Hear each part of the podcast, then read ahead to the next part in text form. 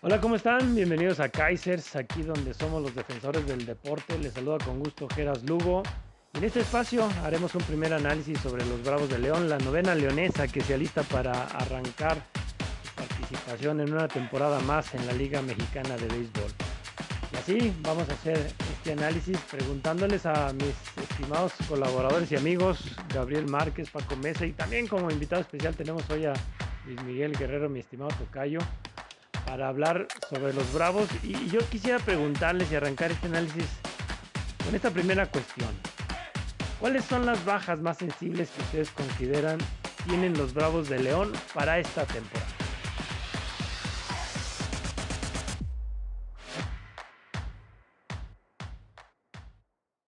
Hola, ¿cómo están? Este, gracias, Geras, por la introducción. Sí, los Bravos van a encarar una temporada con bajas sensibles, ¿eh? La verdad es que pesará y muchísimo no contar con bates poderosísimos como los son los de Javier Batista y los de Matt Clark. Esta dupla que había sido anunciada como regalo de Navidad dio sorpresa, ninguno de los dos va a estar la próxima temporada. Esto porque, bueno, a Batista le surgió una oferta muchísimo mejor en el béisbol de Taiwán con los Guardians y Matt Clark por decisión personal decidió retirarse del béisbol y dedicarse a otros asuntos extra diamantes, si así lo podemos decir. Así que yo creo que esas dos son las principales bajas. Aunque los Bravos tienen buenos bates, creo que van a pesar muchísimo. Y mencionar también la de Cristian Castillo. Este pitcher que fue de lo mejor, ¿eh? De lo mejor la pasada temporada con los Bravos de León no perdió ningún juego en fase regular. Bueno, que fue la fase regular la única que fueron los Bravos, no clasificaron a playoffs, pero bueno, es una baja importantísima porque era de lo mejor que había en la rotación abridora. Así que creo que pierden un buenísimo, ¿eh? buenísimo brazo los Bravos de León que ya no contarán más con Cristian Castillo. Esas son para mí las tres bajas más sensibles que resentirán los Bravos.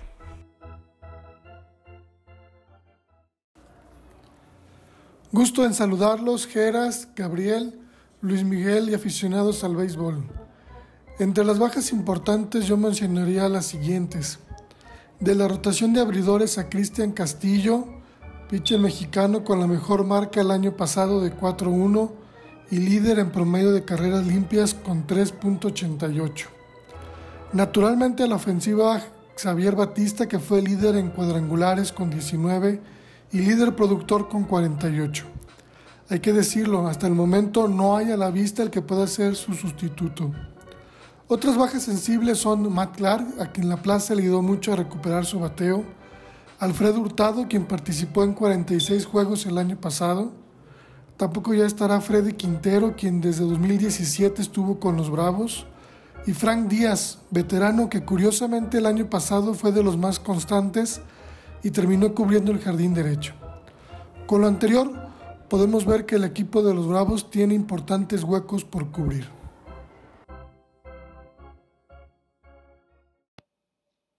Gracias Tocayo, amigos de los Kaisers, un gusto saludarles y en cuanto a tu pregunta, pues me parece que las bajas más sensibles y significativas para los Bravos de León en esta temporada 2022 radican en dos bateadores que estaban teniendo mucha identificación con la tribuna. Y estamos hablando de Javier Batista y de Matt Clark. El eh, profesor X, que estuvo bateando para punto 327 con la tribu leonesa en el 2021, aparte de ser un baluarte a la ofensiva, queda claro que era uno de los consentidos de la fanaticada en el Domingo Santana. Y por otro lado, el eh, bombardero Matt Clark, que mm, deja al equipo por razones personales, pues demostró tras eh, su llegada, tras su regreso a la organización proveniente de los Sultanes de Monterrey, pues ser un jugador que daba la impresión de ser diseñado, un jugador ideal para los Bravos de León. Indudablemente a estos dos se les va a extrañar y mucho en el aspecto ofensivo, pero también en el aspecto de identidad con el público leonés. Está, interesantes puntos de vista de Gabriel, de Paco y de, mi tocayo Luis Miguel. Y bueno, así como ha tenido bajas sensibles la novena leonesa, pues también ahora quisiera que comentaran sobre las altas más importantes que, ha tenido, que han tenido los Bravos de León y con las cuales se encararán el inicio de esta temporada en la Liga Mexicana de Béisbol. Hay interesantes altas, eh, mi estimado Geras Paco y el buen Luis Miguel Guerrero que está de invitado. Una de ellas es el regreso de Match Lively, este pitcher que aunque ya es veterano, ya, digamos, regresa en la parte final de su carrera, pues tiene buen brazo y su experiencia puede ayudar muchísimo para esa rotación leonesa. Y un claro ejemplo es lo que vemos en la MLB con tipos como Max Scherzer, que sigue enrachadísimo en su carrera. Ya hoy de los Mets de Nueva York, antes de los Dodgers de Los Ángeles y antes también de los Washington Nationals. Pero bueno, regresamos a los Bravos de León.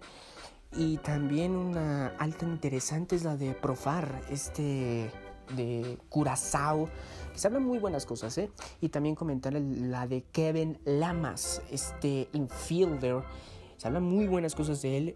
Dicen por ahí, dicen, me dijo un pajarito que tenemos uno de los mejores prospectos de todo el béisbol mexicano. Así que hay que ponerle mucha atención a Kevin Lamas, que sin duda representará muchísimo para los Bravos en búsqueda también de esa tercera base. Es multifacético, han dicho por ahí algunos medios, así que en tercera base, en esa posición donde más le hace falta a los Bravos de León, un hombre determinante, un hombre constante, un hombre regular, creo que Kevin Lamas puede sustituir de buena manera a quien alguna vez fue el tercera base de los Bravos, Agustín Murillo. Gracias y nos vemos hasta la próxima.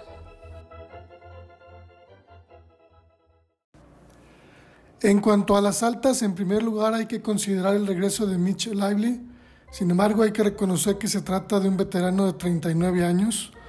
En su participación con Mazatlán en la reciente temporada del Pacífico ya no tuvo victorias y registró 5 derrotas en 11 apariciones con un promedio de carreras limpias de 3.74, lo que nos hace suponer que la edad le está pasando factura. Otros regresos son los de Guillermo Moscoso, que también es un veterano de 39 años, y Carlos Rivero, que vendría a reforzar el bateo. Entre las novedades está el infielder T.G. White, que podría jugar de primera base, y el norteamericano Matt Povereico, que terminaría siendo el cerrador. Todavía falta ver si logran adaptarse a la Liga Mexicana de Béisbol. Esperaríamos todavía algunos refuerzos que nos permitan considerar un equipo más redondo para encarar la temporada 2022. Muchas gracias y esperamos sus comentarios. Ahora, en cuanto a las altas, aunque se menciona a, gente que llega como Jeremy Profar y TJ White, creo que la principal adición será el regreso del veteranazo Mitchell Lively, que además de estar plenamente identificado con la afición eh, leonesa, es eh, un hombre muy seguro en la loma, ya que hay que recordar que el departamento de picheo es uno de los puntos más débiles de los Bravos de León. Así que la llegada de Lively le traerá cierta seguridad, cierta presencia al picheo del equipo de León.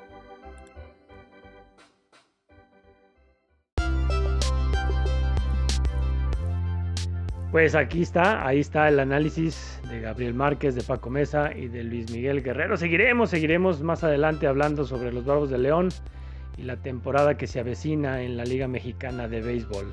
Amigos de Kaisers, no se pierdan los siguientes podcasts que tendremos para todos ustedes. Les mando un abrazo, soy su amigo Geras Lugo. Hasta pronto.